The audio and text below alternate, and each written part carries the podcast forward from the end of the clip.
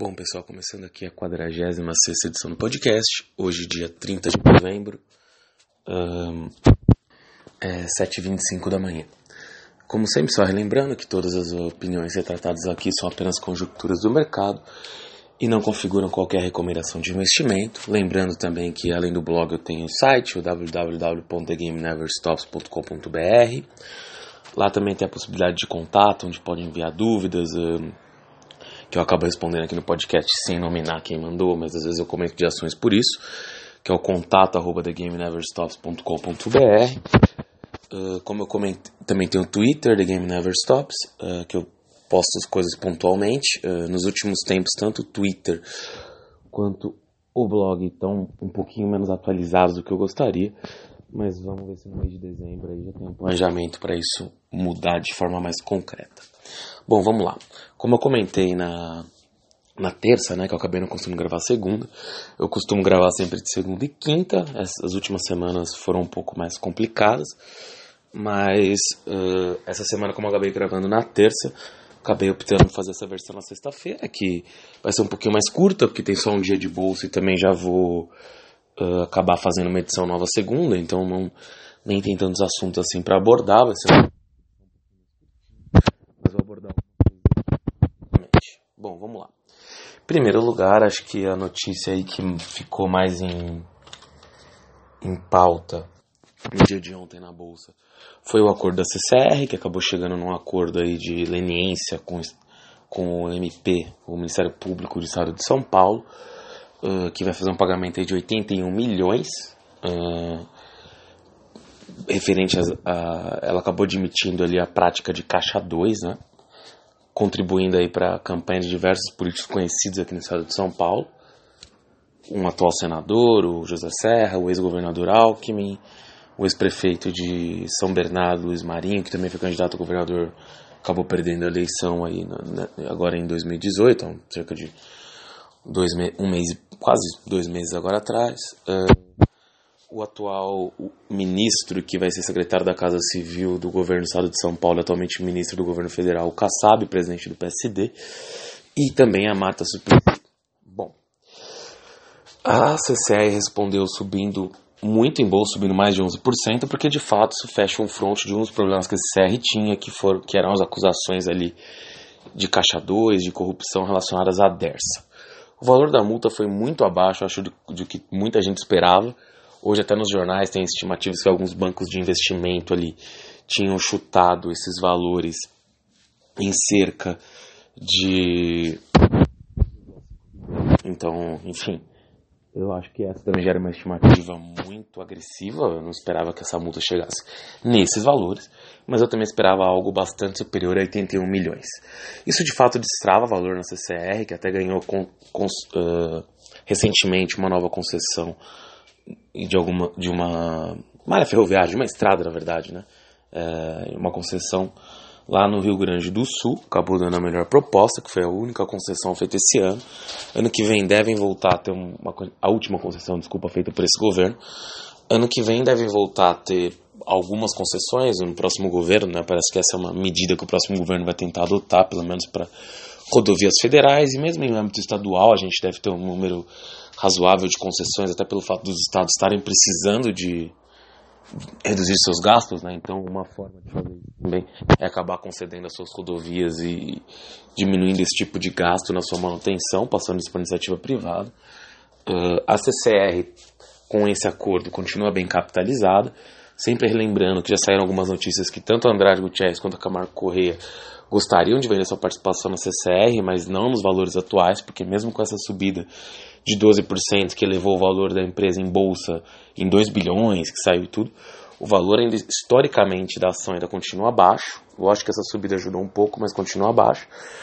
Eu acho que é, eu gosto da ação da CCR, já mencionei aqui outras vezes, principalmente quando saíram as notícias de uma potencial venda. Eu só ressalto aqui que esse é apenas o primeiro passo. Por quê? As, os, as duas maiores acusações, digamos assim, pendentes sobre a CCR seriam o caso da Dersa, que acabou de ser resolvido, o outro caso seria no estado do Paraná. No estado do Paraná, a CCR, assim como a Triunfo, né, que também foi muito penalizada por esse bolso em outras empresas, uh, continuam ali expostas a um processo que pode ser conduzido pelo MP uh, paranaense. E lá eu tenho pelo menos a impressão de que as provas, pelo menos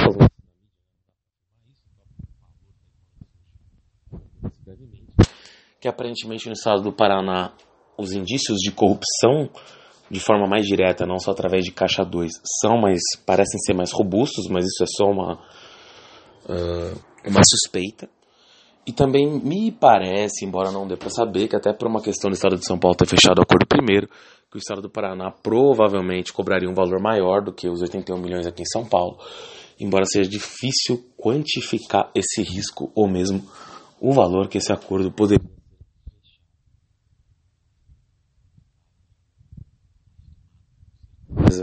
com certeza que como poderia ser fechado esse acordo no Paraná, eu só acho que provavelmente ele vai ser fechado em termos menos favoráveis do que no estado de São Paulo.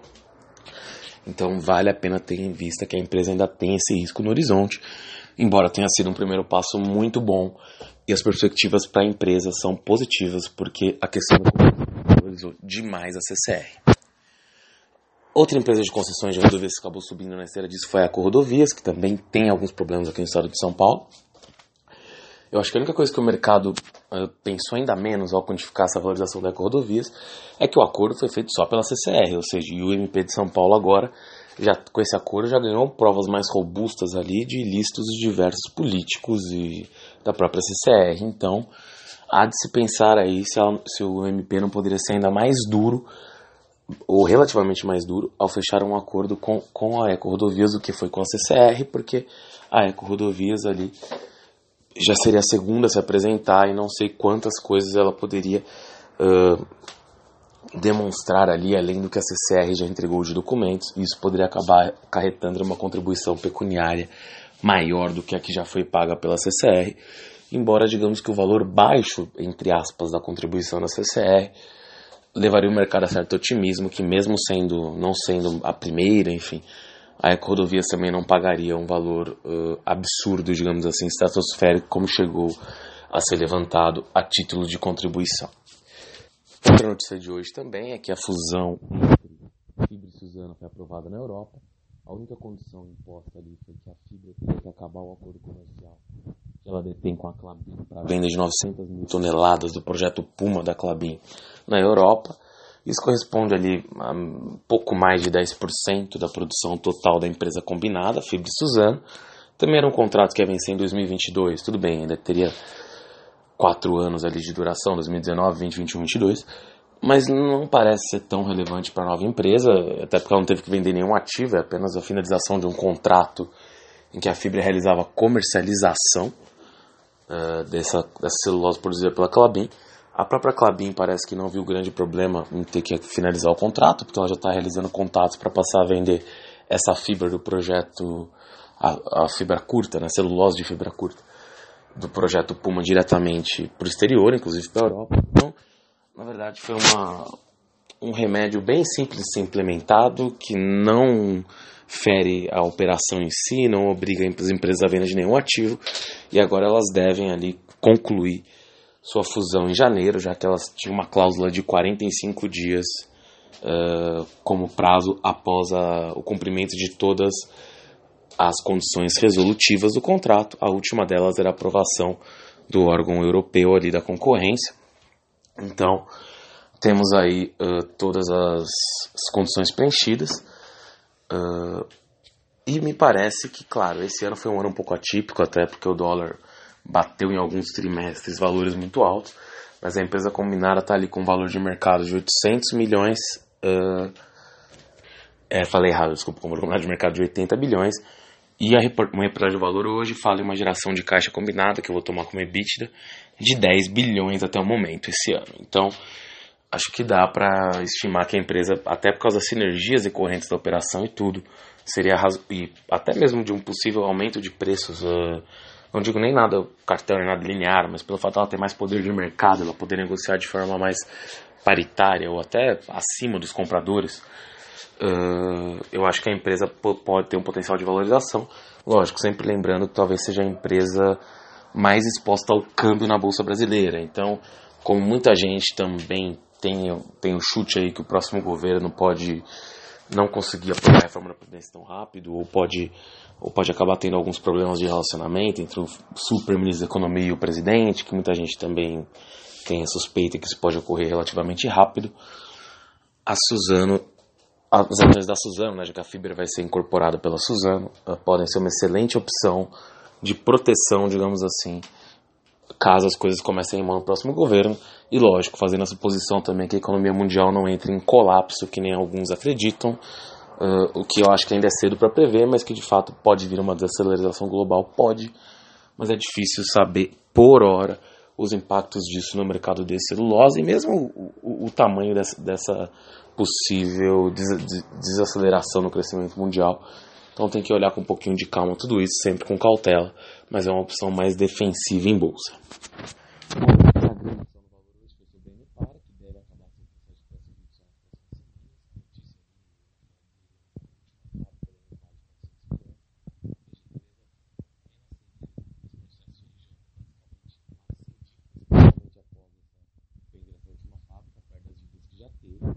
A grande questão ao decorrer do RJ vendeu praticamente quase tudo de relevante que tinha. Então, ao contrário das empresas que saíram de RJ com perspectiva, eh, não melhor ou pior, mas com a perspectiva de continuar essas operações, a que congregava muitos negócios diferentes, eh, e bem diferentes entre si mesmo, tinha produção de equipamentos, energia elétrica, uh, empreiteira, sobraram ali com ela dois negócios menores, né? de casa, agora não me lembro o nome. Mas acho que a grande questão, olhando para a bolsa, é que empresas que têm uma valorização forte em bolsa. Pode ser o caso da NPA, uh, e isso é muito mais, muitas vezes muito mais por especulação do que por razões reais. No caso da NPAR, caso da, essa saída do RJ nas próximas semanas, acho que a empresa para qual lado ela vai, como ela vai adotar.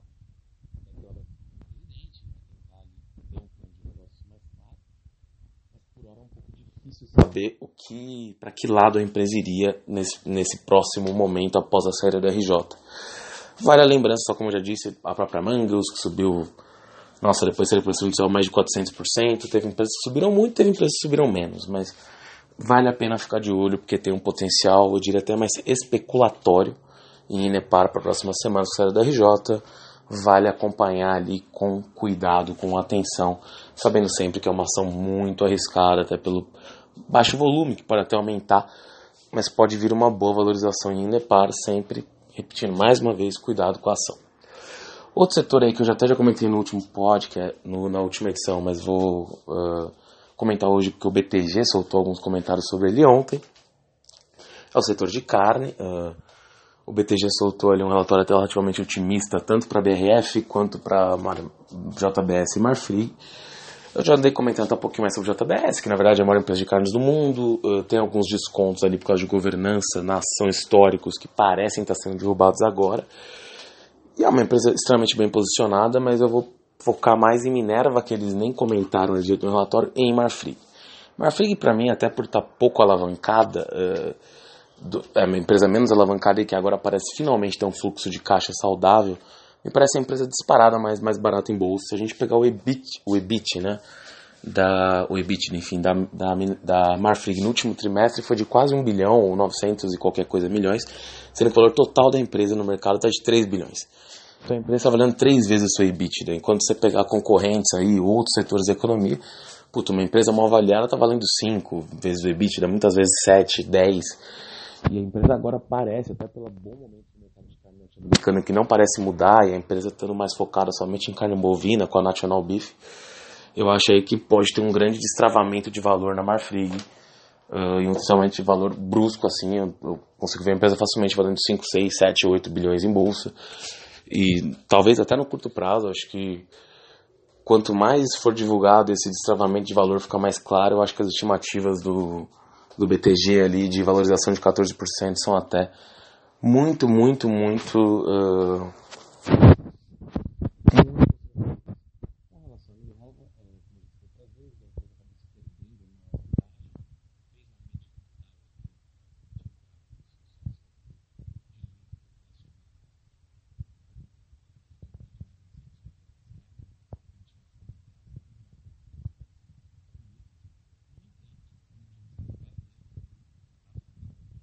subsidiária sul-americana, né, das operações em outros países da América do Sul, e somente 20 ou 30% dessa empresa está sendo avaliada em 1,5 bilhão, sendo que a empresa no Brasil vale hoje 1 bilhão em bolsa, 1 bilhão e 200. Ué, se a gente jogar o aumento de capital, vamos supor que a empresa vale 2 bilhões em bolsa no Brasil, 20% da sua subsidiária sul-americana, que, são, que congrega operações menores do que a brasileira, vale 1,5 bilhão. Então você vê que tem uma precificação completamente errada, é uma coisa que eu comentava aqui de JSL, por exemplo, quando estava na, quando tava na casa dos 4 reais, 4,17. Hoje JSL já está na casa dos 7 e tal. Enfim, eu não vou aqui analisar JSL hoje, mas é apenas uma exemplificação desses casos de assimetria do grupo, né? Ou seja, a Minerva deveria, o grupo Minerva, né, considerando a Atena, essa subsidiária sul-americana que vai lançar, vai lançar ações, está com um endividamento muito alto sim, mas com essas duas medidas aí que devem somar quase 2 bilhões e meio, uh, que, incluindo a abertura de capital da Atena, mais o aumento de capital aqui da Minerva no Brasil, que já foi praticamente finalizado. A empresa vai acabar refazendo seu caixa, eu espero uma redução da alavancagem aí até rápida por parte da empresa, o que deveria uh, também resultar numa avaliação da Minerva aí, provavelmente pelo menos pelo dobro do valor do que vale hoje, então vale olhar com bastante carinho para a empresa. Outra questão que está em discussão hoje também é a Sapori MC. Uh, os maiores acionistas ali minoritários da Sapori parecem estar se reunindo para tentar incluir uma pílula de veneno, ou seja, porque a oferta da Sapori diz respeito apenas à compra de 40% das ações por 8,63%, e o medo dos outros acionistas é que após comprar esse 40% através de OPA, o controlador da da Sapori, desculpa, acionistas da MC, falei errado, perdão. No começo é substitui MC por Sapori, agora eu vou falar da Sapori. O medo dos acionistas da IMC, principalmente dos fundos, né? Os acionistas pessoa física parecem até relativamente felizes com essa proposta. O medo dos acionistas da MC é que o controlador da Sapori, a partir do momento de se tornar o maior acionista da MC com 40%, lembrando hoje que a IMC é dispersa em bolsa e não tem nenhum acionista muito relevante, uh, que ele consiga usar esse poder que ele vai ter de ser o maior acionista para forçar os outros acionistas a aceitarem condições ruins de, de uma troca de ações entre Sapor e MC. Então estão tentando aprovar os acionistas que são acionistas. Os acionistas de pessoa física, na verdade, se pronunciaram até contra essa questão uh, da pílula de veneno, porque acredito que eles queiram vender essas ações por 8,63 então temos uma pequena guerra fria aí entre MC e Sapori. E quando eu digo acionista pessoa física, também um acionista pessoa física, né? Não dá para dizer que esse seja o, o desejo da, da grande maioria dos acionistas. Então vale a pena ficar de olho nessas repercussões. A Sapori já anunciou que caso a pílula de veneno seja aprovada, ela vai desistir de sua oferta de OPA. E como eu já disse aqui, provavelmente tem outros interessados na MC esperando uh, esse desfecho ser realizado, uh, o desfecho dessa OPA. E mesmo a Sapori eu não acho que vai desistir tão fácil de adquirir esse controle, então acho que podemos ter um aumento nessa proposta ou, ou algum fundo entrando para ancorar a operação junto com a Sapori. Eu acho que vale a pena ficar de olho, porque e assim como a operação também pode não sair claramente, é uma, não é uma operação simples do ponto de vista financeiro, porque do ponto de vista por exemplo, concorrencial mesmo, já foi aprovado ontem pelo CAD sem nenhum problema, já que o CAD pode analisar operações potenciais, né? Então, como tem o risco da UPA, elas já notificaram, o CAD já aprovou. Então, vale a pena também ficar de olho nessa situação. Outra situação também que aconteceu essa semana foi a Smiles, que acabou de colocar três membros ali no comitê independente que vai regular sua relação de troca com a Gol, quando a Smiles for incorporada pela Gol. Os três nomes são nomes respeitados no mercado, mas o que acabou pegando foi que a Gol voltou a favor, a Gol, que é a controladora da Smiles, voltou a favor dos nomes. Isso irritou os minoritários que achavam que a Gol não deveria votar nesse processo por ser a controladora. Então já foi dito ali que vários fundos minoritários vão pedir anulação nessa assembleia. E acho que o posicionamento desses fundos agora é muito importante, porque isso pode, mesmo que não, a Assembleia não seja anulada, enfim, aí cabe a CVM analisar, isso pode acabar resultando num prêmio maior pago pela Gol na troca de ações, justamente, digamos, para se livrar dessa dor de cabeça, já que se o valor parecer justo, os fundos provavelmente não vão entrar numa guerra fria ali com a Gol, se o valor não... Óbvio que a Gol também quer pagar o menor valor possível, idealizável, mas essa postura belicosa dos fundos nesse primeiro momento é fundamental para fazer a Gol, talvez, ou esse comitê independente aprovado pela Gol, de chegar mais próximo aí possível do valor justo das ações, relembrando também que a CVM ainda pode atuar nesse caso também. Bom, essa foi a versão de hoje, um pouquinho mais curtinha. Acho que eu contemplei só as notícias mais de ontem, de hoje, e breves comentários sobre o mercado. Volto na segunda-feira aí com uma edição um pouco mais atualizada, até porque ainda também não saíram. Uh, ah, só uma breve notícia, uma outra coisa também que esqueci de comentar nas últimas edições, sobre a Light, que eu tinha comentado lá atrás. Uh, a CEMIG parece estar tendo algumas dificuldades para a venda da Light, desistiu de uma oferta de ações ali que poderia até ser ancorada pelo GP Investment sem dar muitos detalhes. Quando eu vi a disputa que a Eletropolo gerou, eu achei que a Light poderia gerar maior interesse, aparentemente não está gerando, mas vamos ver também como o próximo governo vai levar esse processo, já que aparentemente, apesar de não ter para afirmar isso, a CEMIG não vai conseguir vender a Light antes da transição para o próximo governo. Bom, basicamente é isso, como eu já tinha avisado, volto segunda-feira. Uh, sigam o The Game Never Stops no Twitter, entrem no nosso site. Qualquer dúvida no e-mail que eu já falei, contato arroba. Valeu!